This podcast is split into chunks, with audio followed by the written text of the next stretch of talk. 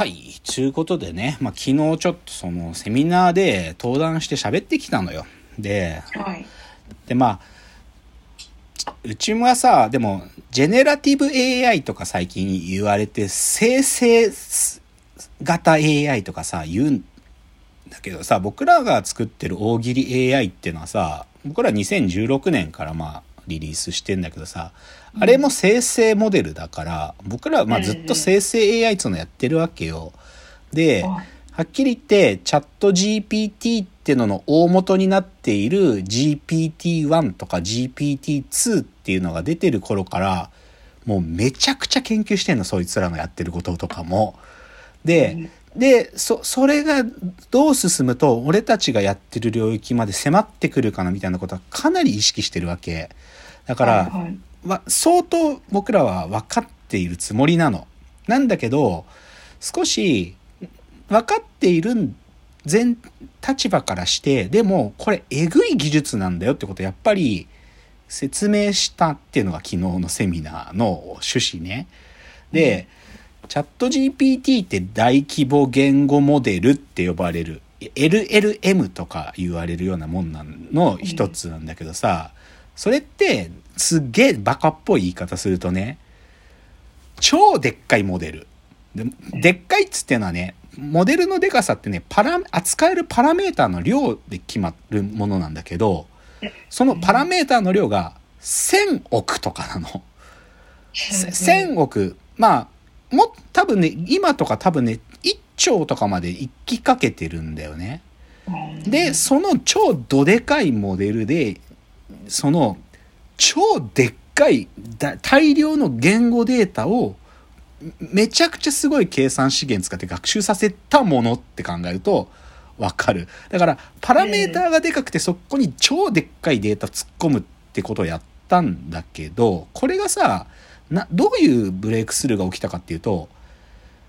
今までね、じゃあ10億みたいな単位のオーダーのパラメーターでてかまあ、計算資源それでもその時はとすげえ食ってたんだけど、はい、10億単位のパラメーターでやってた時にできなかったことがね、この1桁2桁パラメーターのサイズが上がったら、今までできなかったことが、グーンって一気にできるようになったことが超増えたの。で、これは、スケール速、スケールローとか呼んだりするんだけど、機械学習の分野の論文とかだと、でもこれは結構ショックで、世界中の研究者たちにとっては。だって、ショック。はい、だって、こんなでっかいモデル、乗らな奴らが作れるわけないのよ。だってそのために大量のデータと、でっかいモデル回すためのマシンがなきゃだきできないんだから、だから基本的にこのスケール則っていうのが分かってから、戦い方はもう、いわゆるテックジャイアントってやつ、ビッグテックっていう、ガーファみたいな人たち。はい。そ、そいつらしか、この大規模言語モデルは基本的には一手目作れないっていうゲームに突入しちゃったわけ。だから、だから、オープン AI って会社がチャット GPT を作ってるんだけど、オープン AI ってマイクロソフトがもう1兆ぐらい投資してんのね。もう、鬼のような投資してるわけ。だから、マイクロソフトクラスが、基本的には担がなきゃ無理。で、それに対抗して Google も同じぐらい投資して、Google がやってるの多分5000億ぐらいのパラメーターのモデルなんだけど、そういうの作ってたりとか、はい、で、Facebook、まあ今だとメメタって会社の名前になってるけど、メタとかも完全にこの2つを意識して作ってるわけ。つまり、ビッグテックしか作れないの。作れないっていうか、1個目は作れない。で、じゃあ、僕らはでもそういう状況になった時どうするかっていうとね、でもね、大概ね、この、でっかいモデルって、どこかでオープンソースになって、パラメーターサイズをうまく、うまくちっちゃくする術ってのが、だんだん作れるの。これ上流とか言ったりするんだけど、同じ精度を出せるんだけど、パラメーターサイズをハンディなサイズに縮小するってテクニックとかがあって、で、そういうのをオープンソースになってる、そのビッグテックが作ったやつをちょっとカスタムして作るっていう流れとかがあって、僕らはだからそういう意味では、自分たちの研究はこのオープンソースになってるやつとかを使って、同等のことをやろうとしてるっていうのがうちの立場なのね。えーうん。で、でね、あのー大規模言語モデルのことを分かるためにね、だから、3つのこと分かってると、は、なんかすごくね、こっから先、この技術がどういう進化のルートをたどるかっていうのは結構分かりやすい。3つが言葉があって、1つは、学習済みモデルっていう、さっきから言ってるビッグテックが最初に作るやつ。もう、オリジナルのモデル。でっかいパラメータにでっかいデータぶち込んで作るやつ。で、はいで、これが、まあ、オリジナル。今、ベースモデルとか言われたりもするんだけど、で、それを、じゃあ、そういうビッグテックじゃないプレイヤーたちは、そこから2つぐらいのた取り得る態度があって、1つはね、はいこの、でっかいオリジナルモデルのさっきのオープンソースになったやつとか使って、自分たちのちょっとだけデータを自分たちなりのを用意して、その自分たちのやつに使い勝手がいいように、ファインチューニングって言葉があるんだけど、だから、別のデータセットを使って再トレーニングをするってことがファインチューニングっていうの。で、この時、そのじゃあ数千、数千億あるようなパラメーターとかは、この時、パラメーター自身もちょっと微調整されるのよ、この時。ファインチューニングっていうのをするのは。はい。うん。がひ一つ。だから学習済みモデルっていうのはビッグテックが作るやつ。で、それの、なんていうかオープンソース的なものを使って、自分、自前のデータをちょっと学習させてファインチューニングするっていうのが重要な二つ目。で、もう一つ今重要な概念は、プロンプトっつうのがあって、あの、チャット GPT 使う人わかると思うけどさ、最初にさ、まあ、なんいわゆる、なんていうの、テキスト入力するあそこあるじゃん。あの、うんああれのことプロンプトっていうのよ。はいで、はいあのプロンプトっていうのはさ、あそこにうまい指示文っていうか命令文を入れると、そのチャット GPT からいい感じの出力が引き出すことができる。だから、なんか、日本のネットスラングだと呪文とか言ったりしてるけどね、プロンプトのことを。その呪文をうまく考える。それはまあプロンプトによってできるんだけど、でもここで勘違いしちゃいけないのは、あそこのプロンプトにどんなことを入れても、モデルのパラメーター自体は変化しないのよ。はい。だからあれはただ単にオリジナルのモデルをただ単にそこにホイホイホイホイなんかいいもの回答出力が出てこないかなっていうのをポンと投げてポンと引き出す。その工夫でしかないわけ。だから学習済みモデルでパパラメータを微調整するファインチューニング。でパラメータは全く変わらないでただ単に入力するものを工夫するっていうプロンプトってこの3つがあったとするとさじゃあ取り得る態度って基本的にはビッグテック勢とビッグテックが作っているやつにプロンプトを工夫するだけで使う勢って僕ら呼んでるんだけど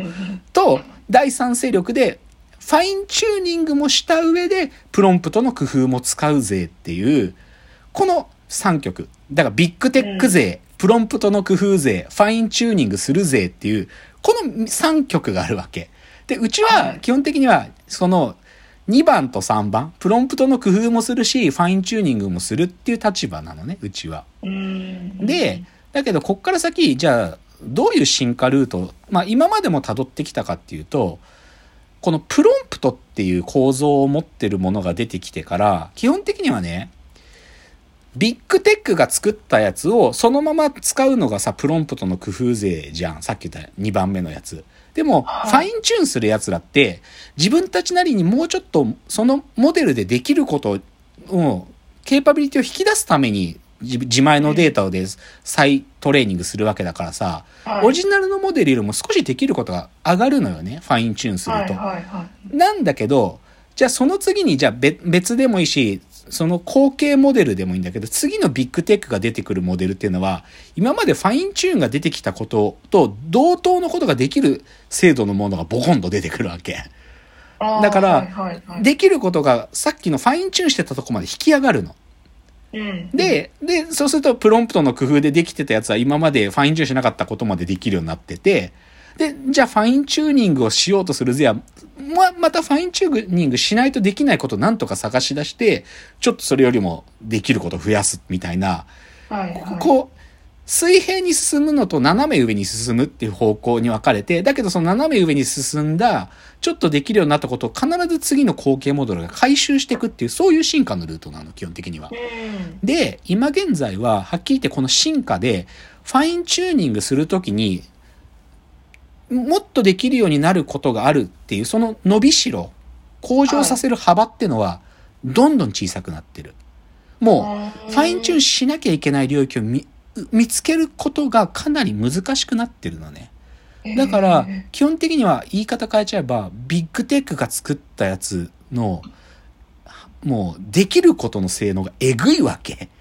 はいはいで、はい。で、それをなんかまざまざとみんなが実感してるっていうのが今のチャット GPT ってそういう感じ。あうん。